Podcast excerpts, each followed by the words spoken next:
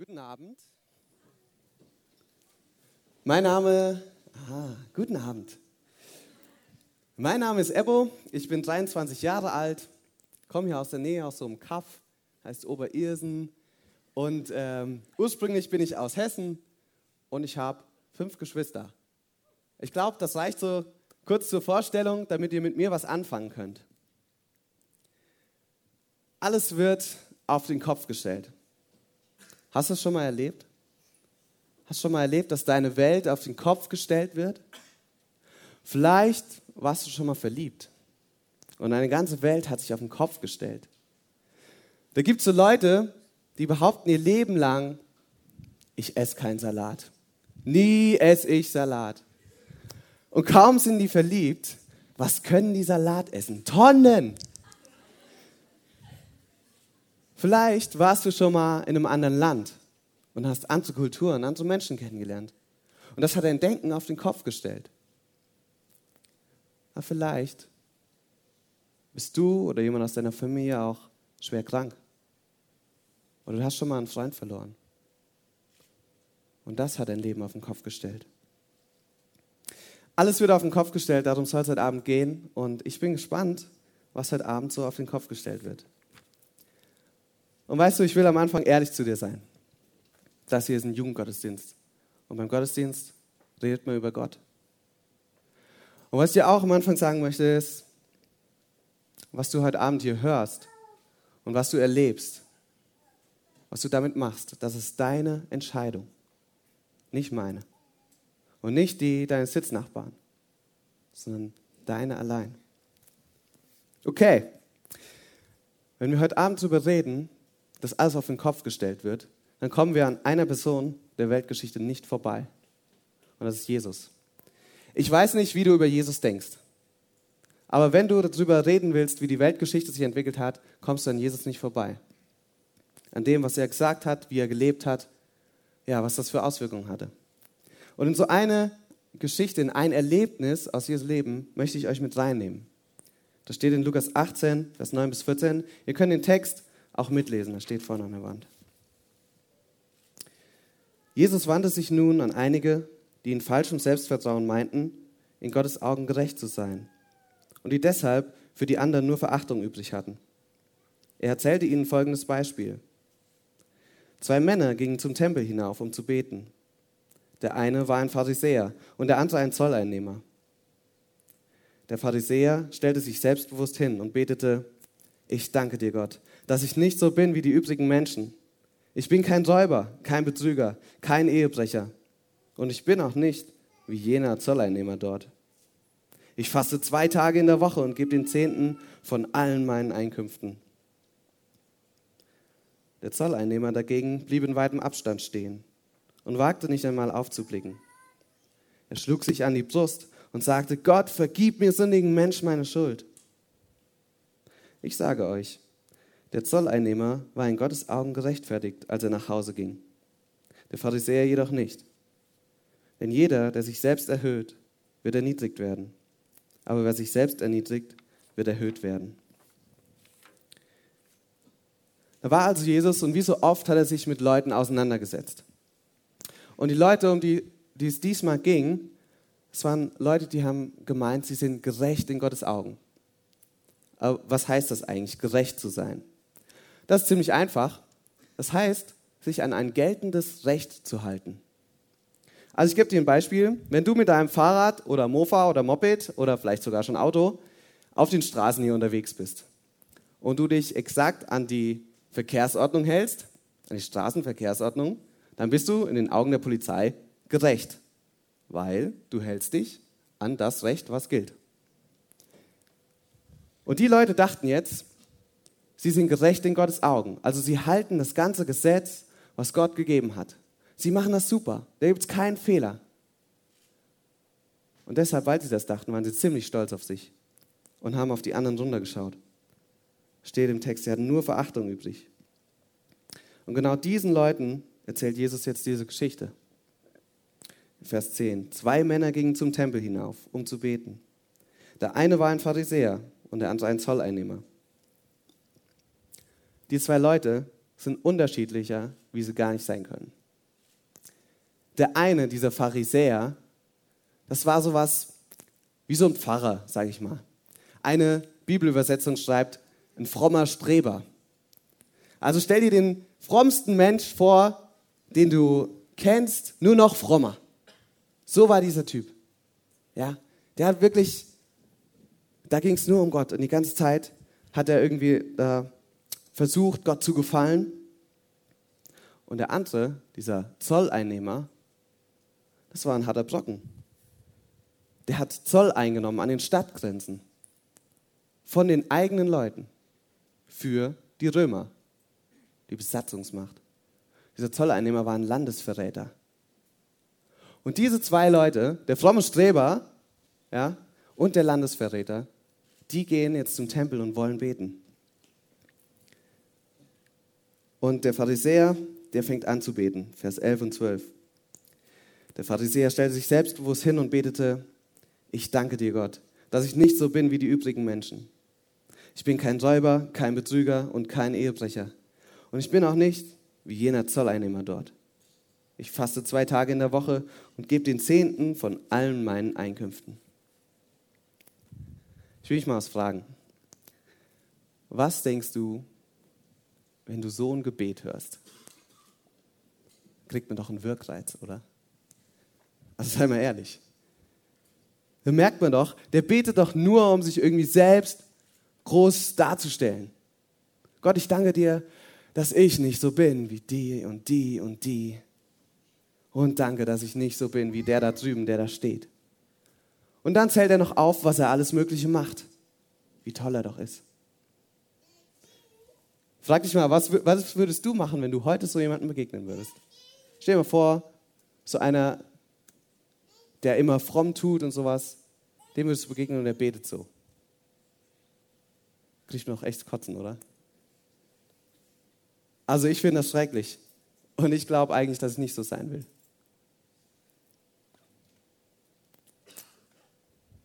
Hast du was gemerkt? Ich habe gerade genau das Gleiche gemacht wie dieser religiöse Streber. Ich habe gesagt, boah, ey, wie der will ich nicht sein. Habe mir den Finger auf ihn gezeigt. Und macht damit genau das Gleiche, was der eben mit diesem Landesverräter, diesem Zolleinnehmer gemacht hat. So wie der will ich nicht sein. Gut, dass ich nicht so bin. Und weißt du was? Ich habe gesagt, ich will ehrlich zu dir sein. Und ich muss dir sagen, ich habe in meinem Leben auch schon oft so gedacht. Ja, ich kenne das. Dass ich mich besser halte als die anderen. Und dass ich manchmal schon gesagt habe, hey, also ich, ich versuche mit Gott zu leben, das ist schon besser als Leute, die versuchen nicht mit Gott zu leben. Und ich fühle mich besser. Und es tut mir leid. Und diese Frage, die einem eigentlich kommt, wenn man diesen Text liest, ist die, wie ist es eigentlich bei mir? Wie ist das bei mir? Denk da mal kurz drüber nach.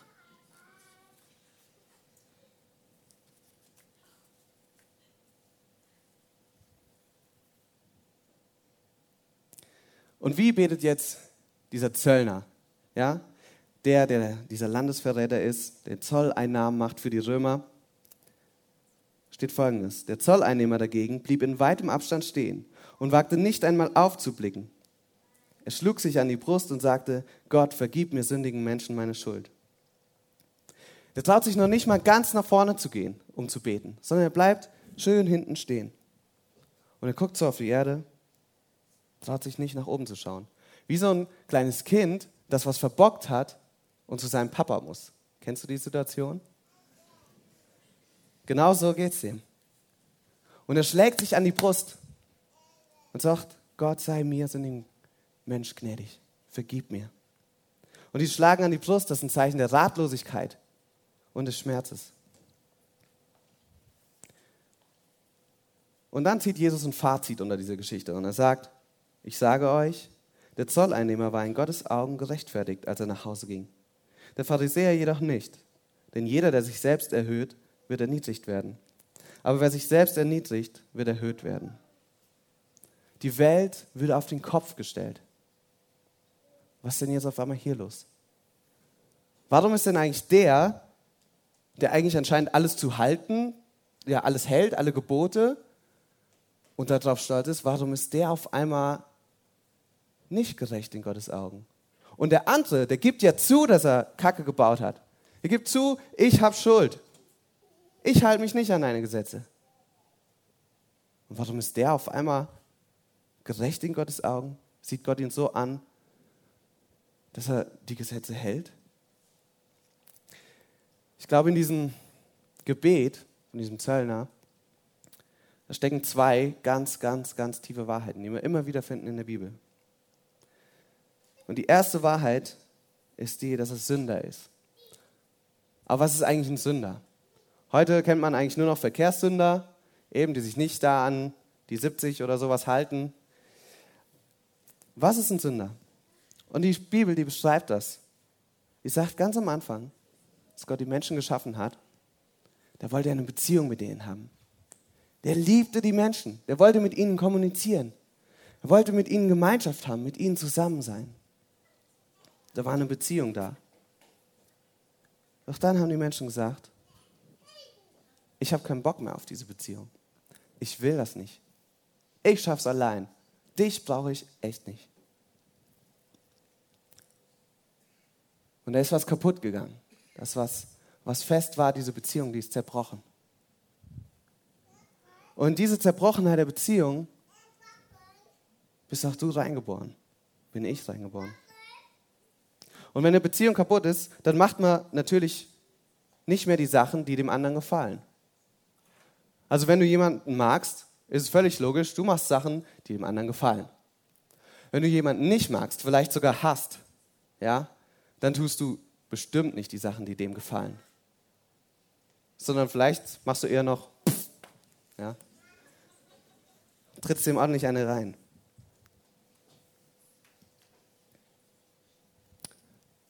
Und manchmal denkt man ja so, Sünde ist ja nur das, was ich falsch mache. Aber wenn Sünde nur das ist, was du falsch machst, dann kannst du ja sagen, okay, hier, ich habe zwei Sachen falsch gemacht, hier habe ich zwei Sachen richtig gemacht, super. Bin ich wieder sozusagen im Plus, kann mir nichts passieren. Aber die Bibel sagt, genauso ist es nicht, es geht viel tiefer. Da ist die Beziehung, die ist kaputt. Die Beziehung zu Gott. Und du schaffst es nicht, diese Beziehung selbst wieder herzustellen. Das reicht nicht, jeden Sonntag in Gottesdienst zu gehen. Es reicht auch nicht, einfach hierher zu kommen oder gute Taten zu tun. Es reicht nicht, dass deine Eltern vielleicht Christen sind. Es reicht nicht, dass du getauft und konfirmiert bist. Es reicht auch nicht, wenn du denkst, ich versuche einfach ein bisschen mehr gut als schlecht zu sein. Weil diese Beziehung kaputt ist. Das ist die erste Sache, die dieser Zöllner erkannt hat, hey, diese Beziehung ist kaputt. Und ich bin schuld. Und die zweite Sache, die er erkannt hat, ist die, dass er selbst nichts machen kann. Und dass er Gott braucht, der handelt. Gott muss handeln. Und das hat Gott getan. Die Bibel beschreibt es auch. Gott hat gesagt, hey, ich liebe jeden einzelnen Menschen so sehr, und du, der du heute hier bist, sagt Gott, ich liebe dich so sehr, dass ich irgendwie einen Weg schaffen muss, um diese Schuld, die durch diesen Beziehungsbruch gekommen ist, diese Schuld wegzutun. Was hat er gemacht? Gott wurde Mensch. Jesus kam auf diese Erde. Und er hat in dieser Beziehung zum Vater gelebt. Er hat nicht diesen Bruch. Er hatte so gelebt, wie es dem Gesetz nach richtig war. Und um diese Schuld zu bezahlen, ist schön, dass du da bist. Es bringt Leben in die Bude.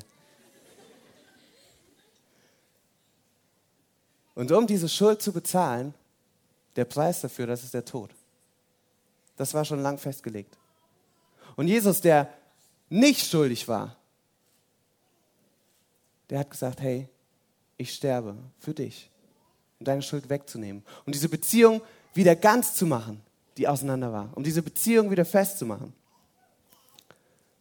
Stell dir mal vor, das ist jetzt wirklich ein abgefahrenes Beispiel, ähm, aber vielleicht, vielleicht bringt es das ein bisschen auf den Punkt. Stell dir mal vor, du baust ein bisschen Mist in der Schule, passt nicht auf und ähm, naja, du musst das Jahr wiederholen.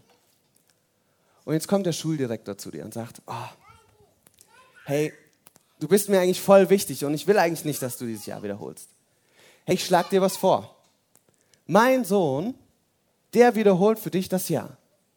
Und du kannst weitermachen. Du musst nur einschlagen. Abgefahren, oder? Echt abgefahren. Denkst du, das wird doch nie passieren. Aber vielleicht verdeutlicht das so ein ganz kleines bisschen, wie abgefahren das ist, dass Gott sagt, hey, die Beziehung ist kaputt, du bist schuld, aber ich nehme die Schuld auf mich, damit wir wieder zusammen sein können. Das ist verkehrte Welt. Und genau das hat Gott in Jesus gemacht. Er ist gestorben. Und das Geniale ist, Jesus ist nicht nur gestorben, sondern er ist auch auferstanden. Und er sagt, ich will dir das volle Leben geben. Genau das Gegenteil von dem, was deine Strafe gewesen wäre. Das volle Leben. Und deshalb hat das für den Zolleinnehmer gereicht. Da ist Freude. Und ich habe am Anfang, genau, ich habe am Anfang gesagt, ich will ehrlich zu dir sein. Und ich habe dir auch gesagt, es ist deine Entscheidung ganz allein, was du mit dem machst, was du heute Abend hier hörst und erlebst. Und wir sind jetzt an so einem Punkt, wo du die Möglichkeit hast, dich zu entscheiden. Weißt du, ich stehe hier nicht und auch die Leute, die den Gottesdienst hier planen, vorbereiten, die Band, wir stehen hier nicht, um, um dich an Pranger zu stellen. Um dir zu sagen, hey, du bist schuldig und du brauchst Gott sondern wir stehen hier, weil wir selbst in unserem Leben schon mal diese Entscheidung getroffen haben. Und wir erkannt haben, ja, ich habe Schuld. Ich habe Schuld. Und ich kann nichts dagegen machen. Gott, nimm diese Schuld weg. Bitte, vergib mir. Und wir haben bisher erlebt, dass das die beste Entscheidung in unserem Leben war. Wirklich die beste. Und wenn du merkst, dass du Schuld in deinem Leben hast, und das Ziel verfehlst, da ist heute Abend vielleicht der Zeitpunkt gekommen, um das Gott zu bringen. So wie es der Zöllner getan hat. Und ich will ehrlich sein zu dir.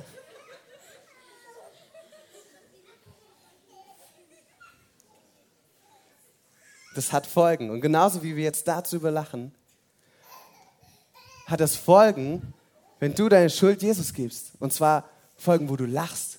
Weil Gott dir deine Schuld vergibt. Weil er sagt, ich kann jetzt wieder diese Beziehung zu dir haben. Du kannst die Beziehung zu mir haben. Und ich will dich führen und leiten. Ich gebe dir den Heiligen Geist.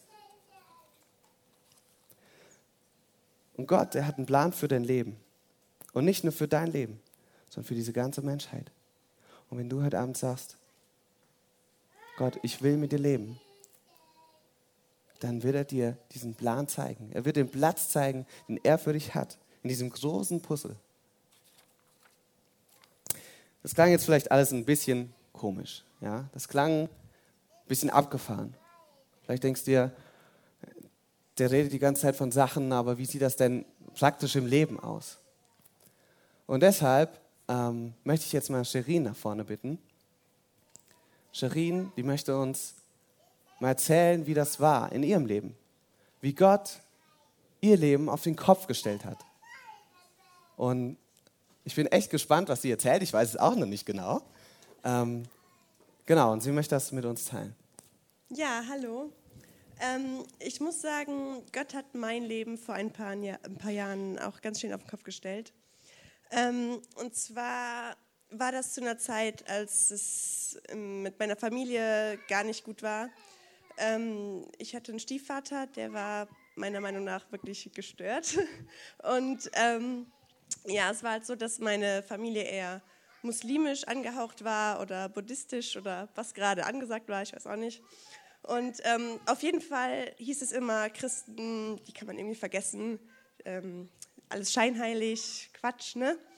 Und ähm, ja, dann bin ich nach Afrika für einen Monat gereist mit einer Gruppe Schülern aus unserer Schule. Und ähm, ja, da war ein Kumpel von mir mit, mittlerweile guter Freund, und der war Christ. Und wir haben dann viele Gespräche geführt und ähm, ja, durch besondere Umstände ist es halt so passiert, dass ich angefangen habe, mich zu fragen, wie kann es sein, dass es Leute gibt, die wirklich freiwillig in der Bibel lesen und ähm, habe mich dann selber damit beschäftigt und habe auch angefangen, in der Bibel zu lesen, habe gesagt, okay, tu einfach mal so, als wäre das wahr, was da drin steht und als könntest du das irgendwie wirklich benutzen. Und ich musste feststellen, dass ich wirklich die ähm, Sachen, die da drin stehen, eins zu eins in mein Leben übertragen konnte. Und das war einfach so gut, weil das zu der Zeit genau gepasst hat. Und ähm, ja, es kam dann halt so, dass ähm, es angefangen hat, also mein Stiefvater ist irgendwann ausgezogen und ähm, stattdessen kamen aber andere Personen in ähm, mein Leben und in das Leben meiner Familie, die eigentlich alles noch schlimmer gemacht haben.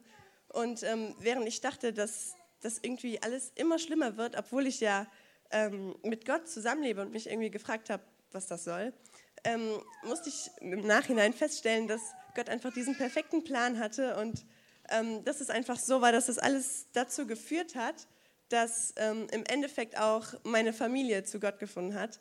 Und ähm, ja, genau, vor ungefähr einem halben Jahr oder so ist meine Mutter halt auch Christ geworden. Und das hat alles dazu geführt, dass meine gesamte Familie da mittlerweile irgendwie involviert ist. Und ähm, das ist einfach so cool, wie Gott das alles verändert hat. Und jetzt geht es auch schlagartig wieder bergauf. Und ähm, ja, die ganze Situation meiner Familie hat sich total verändert. Und das ist einfach was, was ich einfach unglaublich finde. Und das ist eines der größten Geschenke, die Gott hätte machen können. Ja. Dankeschön.